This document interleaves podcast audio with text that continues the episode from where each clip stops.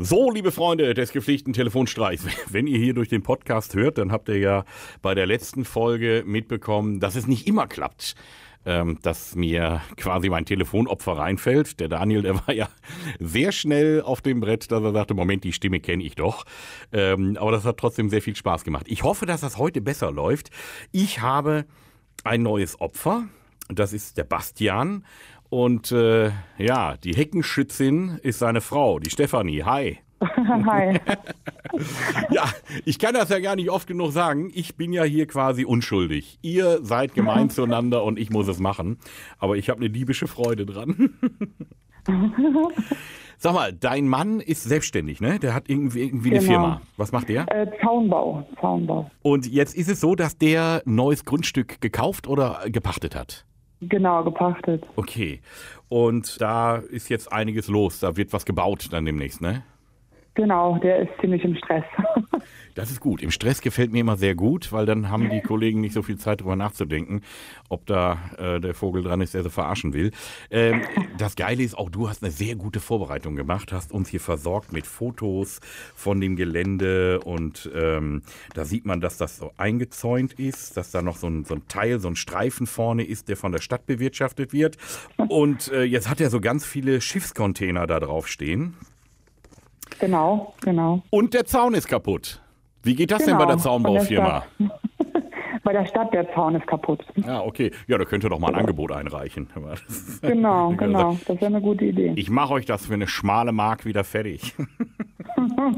okay, der Zaun von der Stadt ist kaputt. Das werden wir ihm gleich erstmal anlasten. Also da würde ich einfach mal mit reingehen und einfach mal sagen, was er denn da gemacht hätte. Und ähm, genau.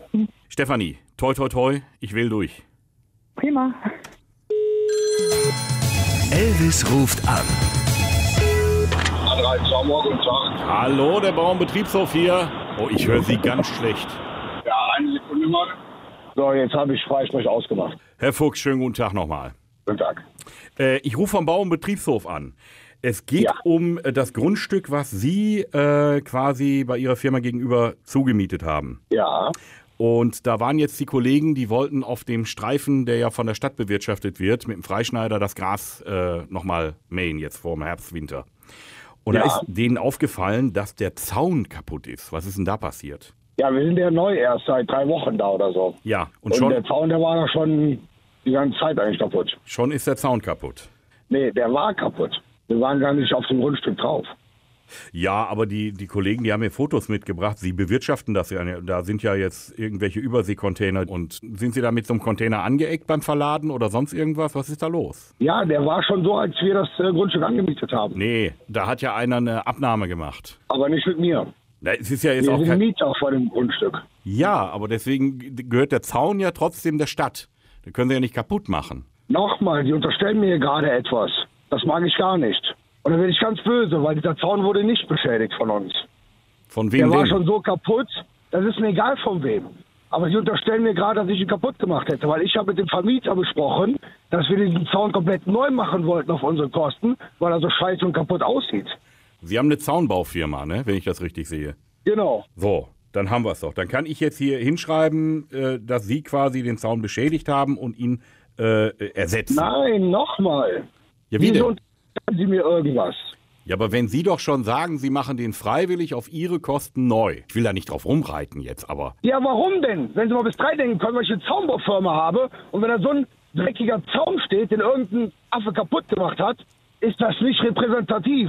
Und deswegen habe ich, wenn ich das Grundstück angeguckt habe, gesagt, ich mache den neu. Jetzt verstehe Und langsam reicht mir mit Ihrer Unterstellerei Nein. die ganze Zeit. Nein, jetzt habe ich ich sag zum letzten Mal, nochmal, ich rede deutsche Sprache. Ich sage zum letzten Mal, ich habe diesen Zaun nicht berührt. Okay. Und ich habe schon dreimal gesagt, der Zaun war kaputt, als ich dieses Scheißgrundstück angemietet habe. Das habe ich auch schon dreimal gesagt. Okay, habe ich Und vermerkt. Und unterstellen mir danach schon wieder, dass Nein. ich kaputt gemacht habe. Nein. Doch, ich, haben Sie. Nee, Bastian, ich sage das nicht. Deine Frau sagt das.